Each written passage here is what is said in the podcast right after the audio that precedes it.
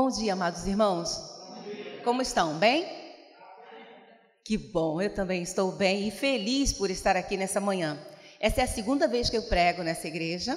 Uma vez, na realidade, foi uma EBF, que foi maravilhosa. E eu estou feliz por estar aqui nessa segunda vez. Eu quero saudar também os irmãos que nos acompanham através da internet. E vou apresentar o meu esposo. Aqui está meu esposo, Paulo César, que veio comigo é o meu grande apoiador né, nesse nosso ministério. Quero falar um pouquinho sobre quem não me conhece. Meu nome é Elizabeth Ribeiro Velasco Oliveira. Sou membro da Igreja Batista em Porto Novo há aproximadamente 40 anos. E durante a, a minha infância, eu tive um chamado missionário e quando cheguei já na idade adulta, aos 25 anos, a primeira igreja batista em Porto Novo me enviou ao Peru. Lá eu trabalhei por 13 anos plantando igrejas, trabalhando com crianças, trabalhando com adolescentes e jovens e com adultos. E depois desse tempo, voltei à Igreja Batista em Porto Novo, já no ano de 2003, e estive servindo ali através de um projeto social, projeto Crer e Ser, também com crianças. Trabalhamos com mais de 300 crianças nesse projeto social. Então eu acho que eu tenho um pouquinho de bagagem para falar nessa manhã. E eu quero compartilhar com vocês o que eu tenho aprendido nesses mais de 30 anos de ministério, levando a palavra do Senhor.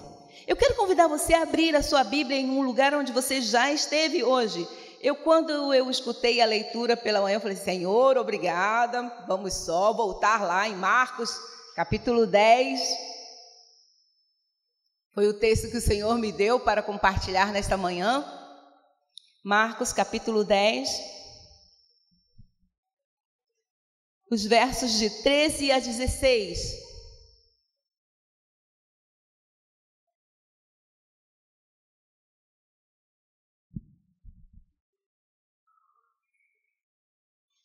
Amém? Encontramos? Muito bem. Diz assim a palavra do Senhor. Alguns traziam crianças a Jesus para que ele tocasse nelas, mas os discípulos os repreendiam.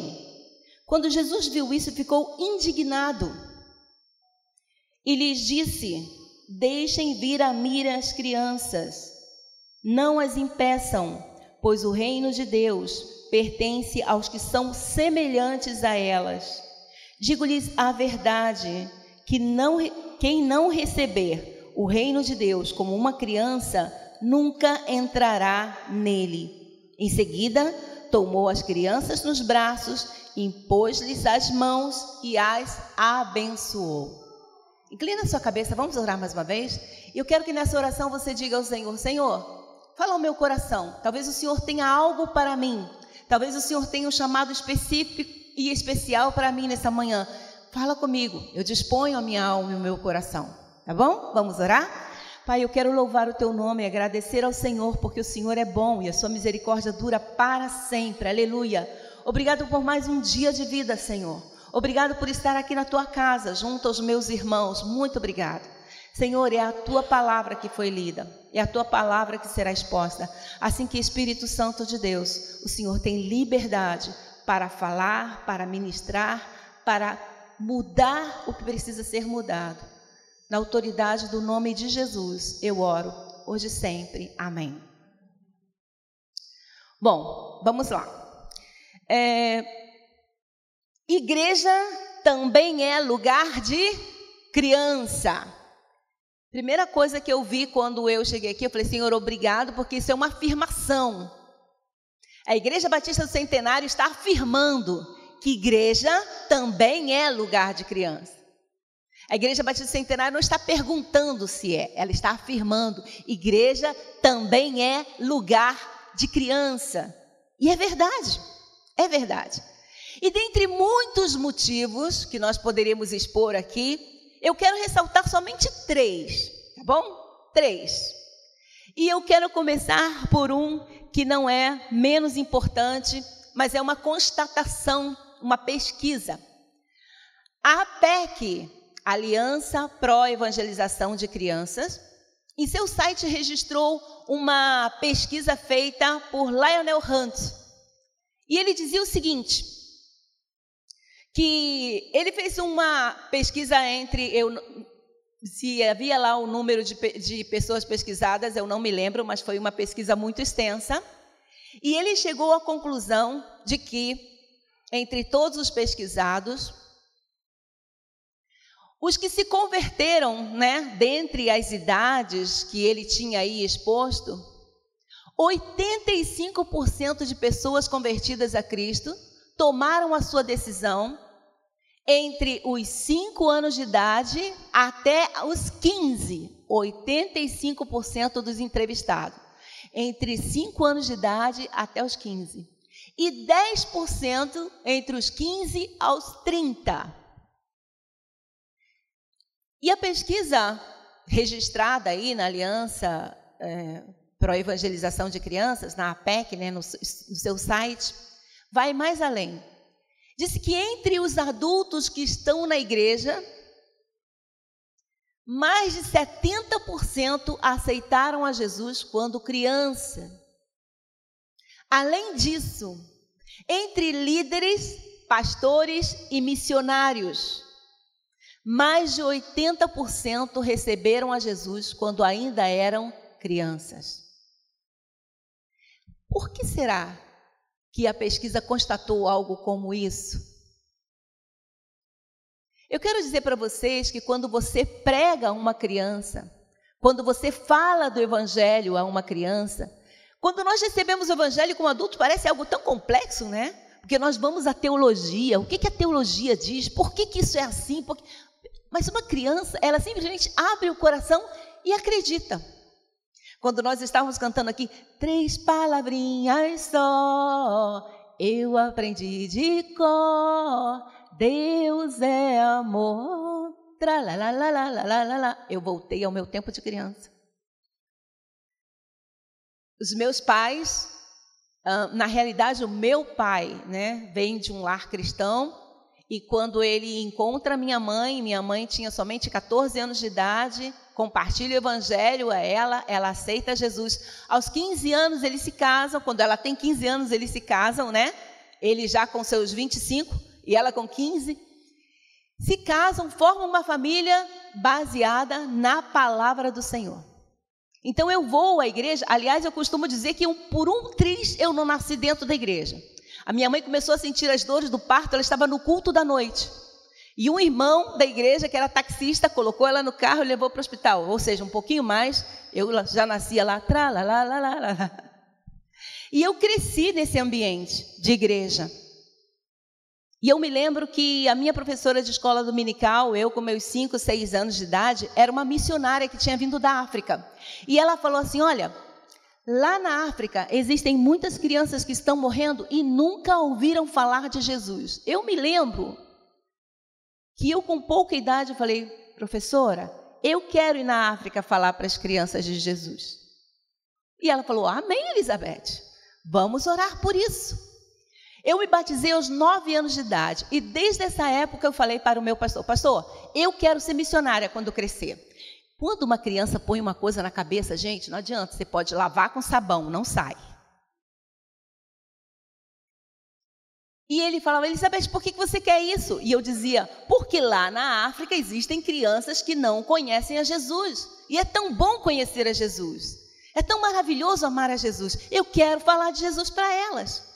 Eu não entendia de ciência política, eu não sabia quais eram os problemas que tinha na África, eu não sabia que a África era um continente, para mim era só um, um bairro como o meu.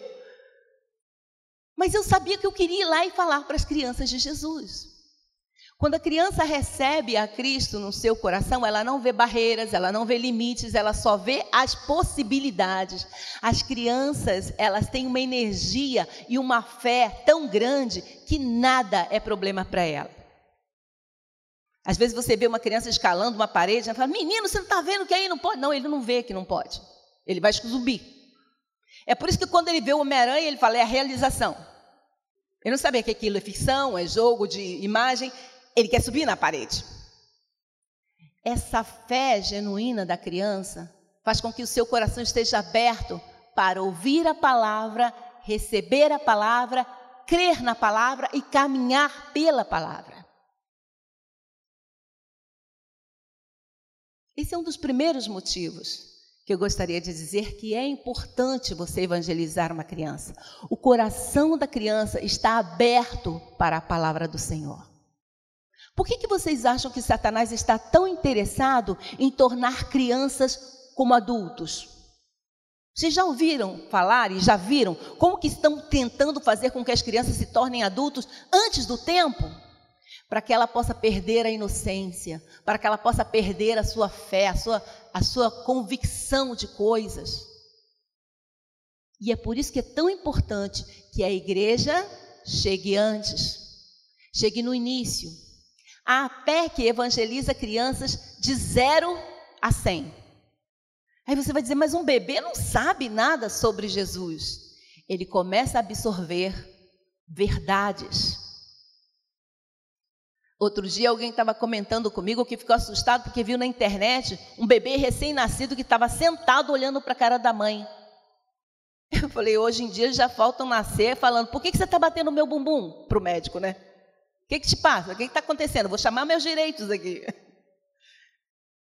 As crianças têm percepção, sim, elas entendem, sim. Você precisa falar na linguagem delas e elas vão absorver, vão entender, porque o Evangelho é algo simples.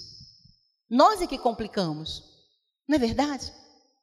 Então, um dos primeiros motivos é que a criança está com seu coração aberto, e essa é a melhor idade para falar de Cristo, para semear o Evangelho no coração das crianças. Um segundo motivo está justamente no texto que nós lemos. E eu quero voltar para ele. Você está com sua Bíblia aberta ainda aí? Se não estiver, abre rapidinho. Diz assim: olha. Que alguns traziam crianças a Jesus.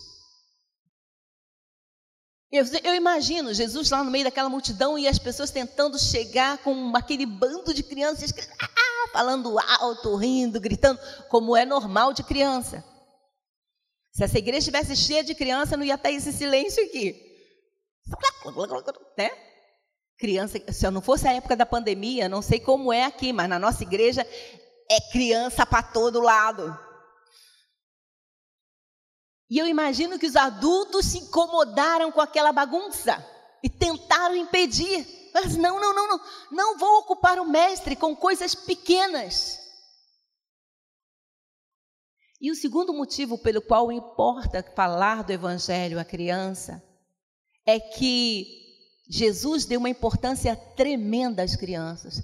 Ele ficou indignado. Olha, poucas vezes nós vemos registro de Jesus indignado. Não é verdade? Uma das vezes foi quando estavam vendendo coisas no templo. E um outro registro, quando impedem que as crianças cheguem a ele. Ele ficou indignado. Ninguém leu essa palavra aí como se. E Jesus ficou indignado. Jesus ficou indignado. Como pode? Por que vocês estão fazendo isso? Não façam isso. Deixem que elas venham a mim. Porque quem não for semelhante a elas não pode receber o reino dos céus. Sabe uma coisa que eu acho interessante? No Evangelho de João, no último capítulo, no versículo, capítulo 21, no versículo 25, João registra o seguinte: se tudo que Jesus fez, se tudo que Jesus falou, tivesse que ser registrado em livros, não caberia no mundo lugar para que esses escritos estivessem. Imaginem isso. No entanto, esta passagem sobre as crianças está registrada em Mateus, em Marcos e em Lucas. Olhem a importância que os próprios apóstolos registraram sobre este episódio. Será que simplesmente porque Jesus estava comparando com o reino de Deus? Não, porque ele estava falando: olhem para a criança. Vocês precisam se tornar como uma criança para herdar o reino dos céus. De que, que Jesus estava falando? Jesus estava falando sobre a simplicidade.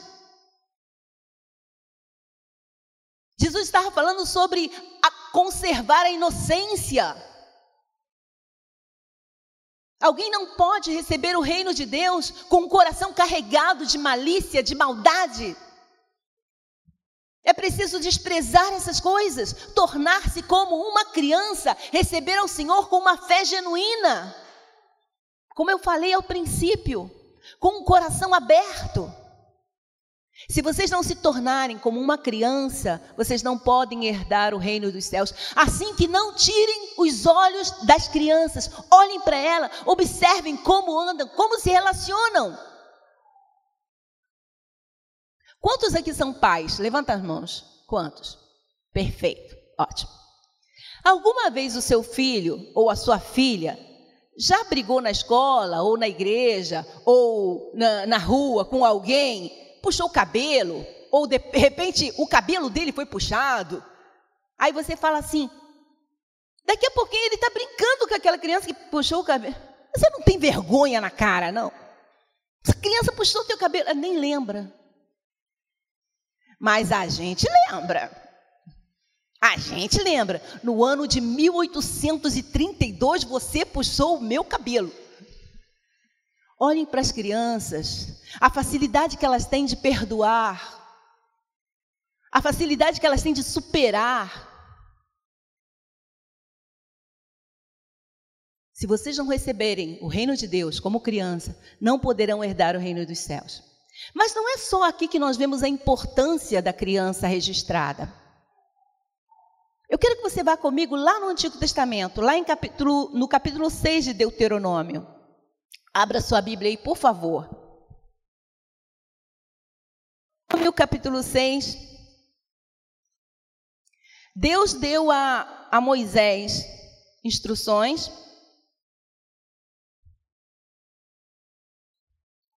E são instruções específicas.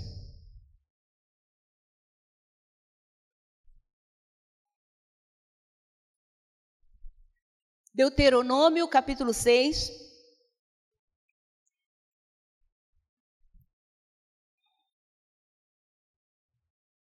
E eu vou ler até o verso 7. Diz assim: O grande mandamento, amar a Deus. Esta é a lei isto é, os decretos e as ordenanças que o Senhor, o seu Deus, ordenou que eu lhes ensinasse, para que vocês as cumpram na terra para a qual estão indo, para dela tomar posse. Desse modo, vocês, seus filhos e seus netos temerão o Senhor, o seu Deus, e obedecerão a todos os seus decretos e mandamentos que eu lhes ordeno, todos os dias da sua vida, para que tenham vida longa. Ouça e obedeça, ó Israel. Assim tudo lhe irá bem e você será muito numeroso numa terra onde manam leite e mel, como lhe prometeu o Senhor, o Deus dos seus antepassados. Ouça, ó Israel, o Senhor nosso Deus é o único Senhor. Ame o Senhor, o seu Deus, de todo o seu coração, de toda a sua alma e com todas as suas forças. Que as, todas essas palavras que hoje lhes ordeno estejam em seu coração. Agora eu quero que você abra bem os olhos para o versículo 7. Ensine-as com persistências a quem? A quem? A seus filhos. Fazendo o quê? Olha Olha a metodologia. Como? Conversando com, com, sobre elas quando estiver sentado em casa. que mais? Quando estiver andando pelo caminho. que mais? Quando se deitar e quando se levantar.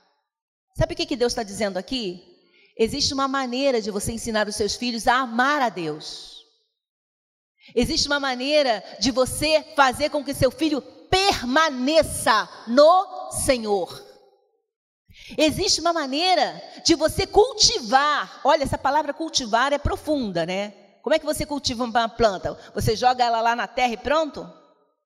Nem a erva daninha nasce assim. Botar erva. Eu não, acho que sim, não sei. Mas para você cultivar, você precisa tratar da terra, você precisa insistir. Deus está dando uma estratégia, a maneira de que você possa fazer com que uma pessoa receba, ame ao Senhor e permaneça neste amor. É discipulando. Eu vejo aqui uma estratégia de discipulado. Vocês já pensaram nisso? A sua criança que está lá na sua casa, seja ele seu filho, seu sobrinho, seu neto, seu bisneto, seu tataraneto, ele deve ser seu discípulo. Ele vai olhar para você e o amor que você tem, ele vai copiar. Insista. Fale com ele quando você estiver caminhando, quando você estiver em casa, quando você estiver deitando, quando você estiver levantando. Ore com seu filho antes de dormir. Ore com ele na hora do almoço, na hora do jantar. Crie uma cultura na sua casa de adoração ao Senhor. A Bíblia dá importância a essa formação de fé no coração da criança. Jesus não simplesmente olhou para a criança e achou ela bonitinha e colocou no seu colo para abençoá-la. Ele sabia qual era a profundidade daquela vida que estava em formação.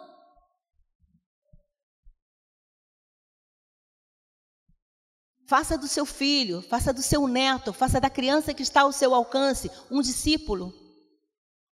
Existem pessoas que fazem isso com vizinhos, e eu acho ótimo. E é interessante dizer, irmãos, que a minha fé não se manteve firme só por causa da informação dos meus pais e da minha, do meu pai e da minha mãe. Quando eu estava dentro da igreja, eu me lembro até hoje de diáconos amorosos, maravilhosos, que cuidavam de mim. Eu era membro de uma igreja, e eu não vou citar o nome da igreja, porque depois eu vou falar alguma coisa e eu prefiro não citar o nome da igreja.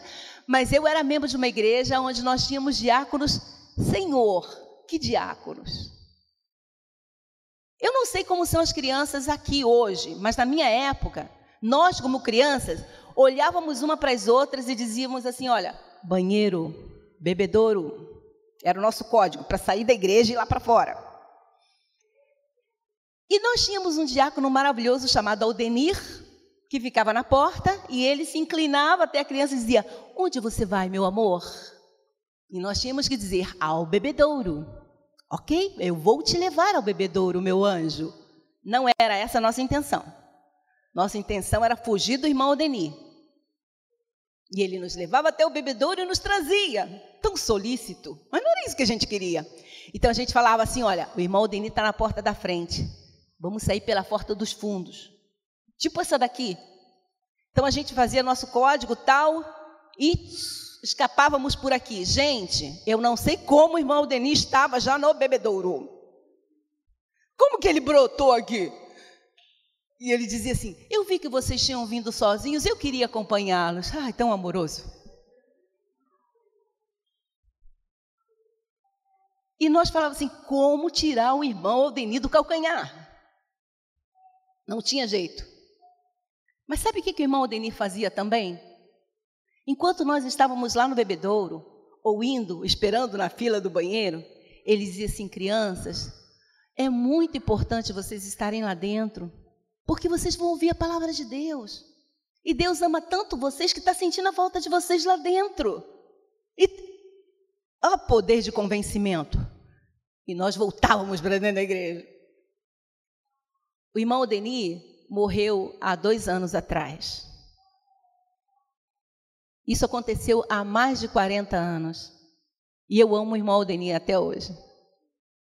E ainda tem um dos diáconos que está vivo, o irmão José, meu esposo conhece, teve a honra de conhecê-lo. Até hoje eu o chamo de tio José. Ele está com 86 anos. É o nosso diácono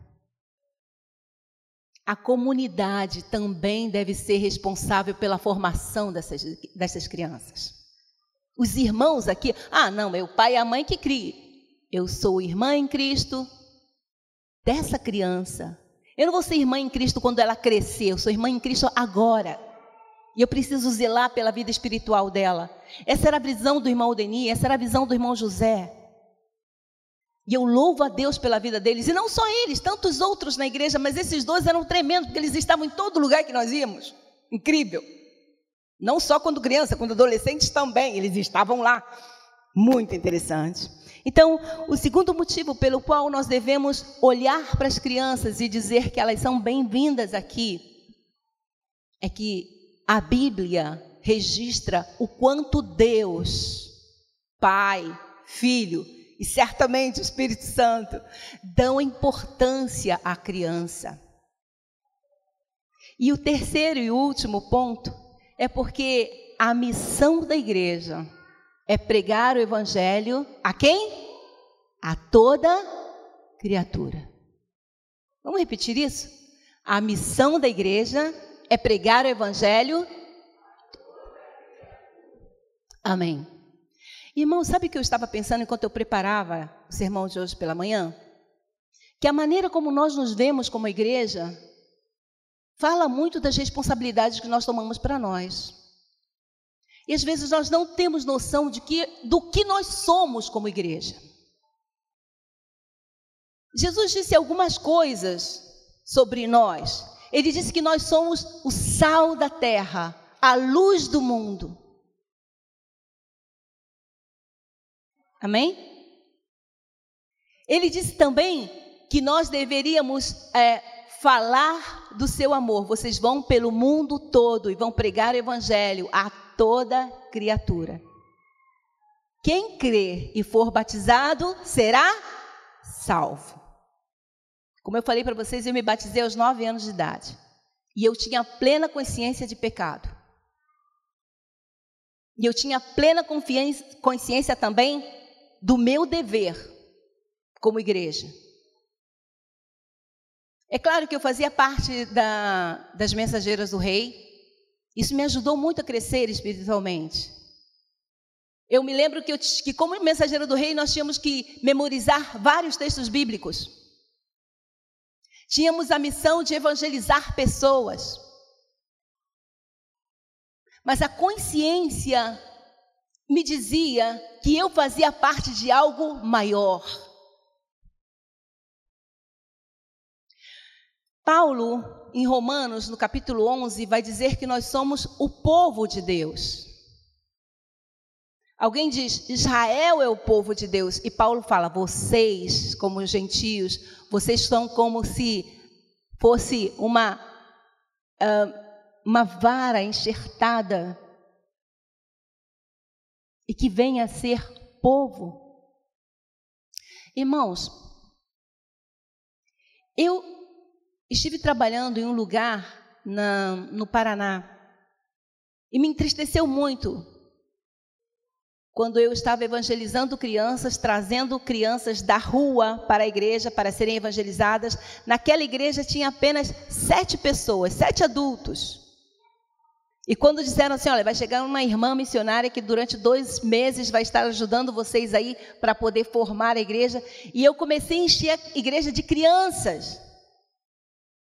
Então, um daqueles adultos que não tinha consciência do que era ser igreja, se aproximou de mim e falou assim: Por que, que você está trazendo crianças em vez de adultos? Criança não dá dízimo.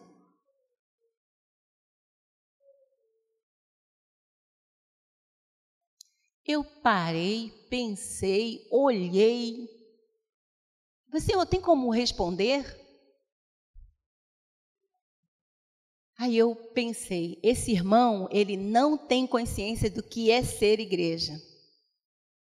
Ser igreja não é fazer um clube e vir aos domingos sentar-se aí e participar de alguma forma dando ofertas ou dízimo. Ser igreja é ter consciência de que nós temos uma missão no mundo de propagar o evangelho de mudar a realidade que está lá fora através do Evangelho, que é poder de Deus para mudança, para transformação de todo aquele que crê. Se eu não tenho essa consciência, eu não vou realizar a minha missão. Como povo de Deus, como povo escolhido de Deus, como Pedro fala lá no capítulo 2, nação santa, povo adquirido, geração eleita.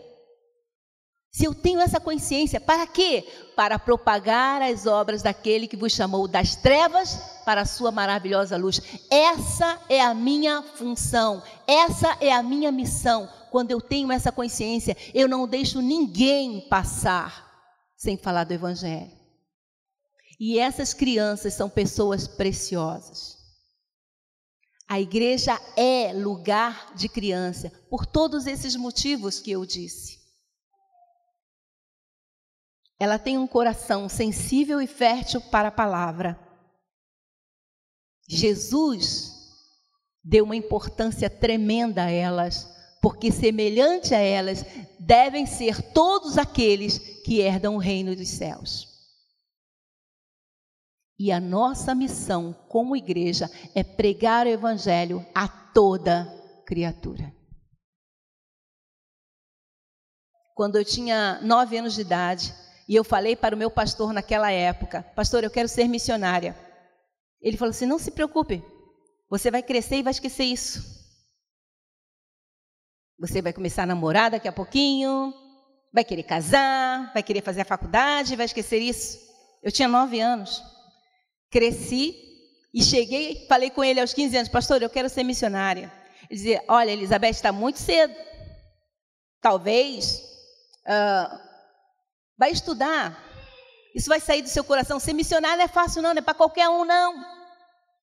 Quando eu me tornei missionária, eu vi que era. Não é fácil, não. É difícil. Então, tira isso da sua cabeça. E quando eu tinha mais ou menos uns 17 anos, eu cheguei para ele e falei assim, pastor, eu tinha feito duas, dois vestibulares na época. Um para Gama Filho para psicologia e outro para o Seminário do Sul, teologia. E eu falei, pastor, eu passei nos dois, mas eu quero fazer teologia no Seminário do Sul. Ele falou, isso não é para você. Teologia não é para mulher. Não sei se você já ouviu falar isso. Teologia não é para mulher. É complicado demais para mulher. Você quer ir estudar um cursinho de educação religiosa? A gente vê o que pode fazer. falei, pastor, eu quero ser missionária. Eu, eu quero estudar mais, pastor. Ele falou: Olha, se você insistir com isso, a gente não vai poder caminhar junto. Bom, eu peguei, guardei, falei: Senhor, o Senhor sabe todas as coisas. Houve uma série de coisas e a minha família teve que ir para uma outra igreja. Que graças a Deus, a Igreja Batista do Porto Novo. E quando eu chego lá, eu encontro um pastor chamado Pastor Mude. Um pastor amoroso, e eu me sentei com ele e falei, pastor, aos nove anos de idade, Deus falou no meu coração sobre ir para missões. E eu já tenho 18 anos, eu quero ir para o seminário. Ele falou, eu vou reunir os pastores, os líderes, e nós vamos conversar sobre isso. Você está aqui há pouco tempo, mas nós temos referências sobre você e vamos fazer isso. E para a honra e glória do Senhor, aquele pastor levou e falou assim: Olha, é uma menina que tem o chamado desde os nove anos, está conservando o chamado até agora. Eu acho que a gente deve dar uma oportunidade para ela. Foi a palavra dele, a visão que ele teve da decisão de uma criança. Como é importante um pastor ter uma visão ampla de que uma criança não é menos que um adulto.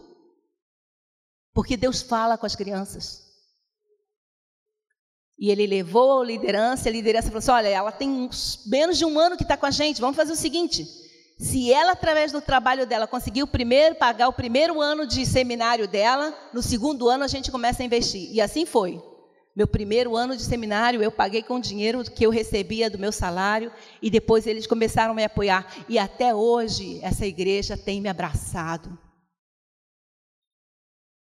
Não duvide da convicção de conversão e de chamado de uma criança. Igreja também é lugar de criança.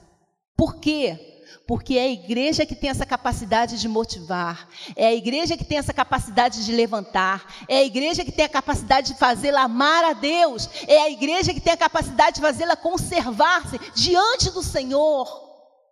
Assim que nessa manhã eu quero dizer a você, amado irmão que está aqui, Igreja Batista do Centenário, Cumpra a sua missão com as crianças. Faça com que as crianças se sintam bem neste lugar. Faça com que elas se sintam acolhidas, amadas, orientadas. Porque essa é a vontade de Deus. E aí você pode dizer: o que, que eu posso fazer? Comece orando pelas crianças dessa igreja. E por aquelas que ainda não estão aqui, ore de verdade, clame ao Senhor pelas crianças. Tome um propósito de oração por essas crianças. Em segundo lugar, se você tem uma criança, se você conhece uma criança, ainda que seja na sua vizinhança, e você pode trazê-la à igreja, faça isso. Seja a pessoa que vai facilitar a uma criança ouvir a voz do Senhor. Em terceiro lugar, pergunte ao Senhor: Senhor, qual é o projeto que o Senhor tem na minha vida para realizar com crianças? Talvez eu possa ser um apoiador financeiro. Talvez eu possa ser alguém que possa trabalhar com elas. Talvez seja eu alguém que o Senhor vai dar uma visão de um projeto para desenvolver com as crianças, aqui ou na comunidade. Se disponha. Seja um agente para levar amor e salvação às nossas crianças. Lá fora nós olhamos para o mundo e ele está querendo captar todas as crianças possíveis. A igreja é o lugar onde elas devem estar. Eu quero pedir a você que se coloque de pé. E nessa manhã eu quero concluir dizendo: eu creio que muitas crianças virão a este lugar e aqui receberão a palavra, e aqui fortalecerão o vínculo de amor, de obediência a Deus. Eu creio que essa igreja tem amor suficiente para as nossas crianças e eu louvo a Deus por isso. Vamos orar? Pai, eu quero louvar o teu nome pela tua palavra. Senhor, que esta palavra possa gerar frutos no coração daqueles que ouviram. Que o teu amor, que a tua graça, que a tua misericórdia, Senhor, seja sobre a nossa vida. Pai, eu quero clamar pelas crianças dessa igreja, quero clamar pelos pais. Dê a eles sabedoria para criar essas crianças no temor do Senhor. Dê a eles, ó Deus, força e vigor, porque às vezes o trabalho, os estudos, tanta coisa esgotam a nossa paciência, o nosso tempo, a nossa calma, mas Senhor, que eles tenham consciência de que como igreja, eles precisam discipular os seus filhos no teu temor e no teu amor. Obrigada, Pai. Guarda-nos assim em nome de Jesus. Amém.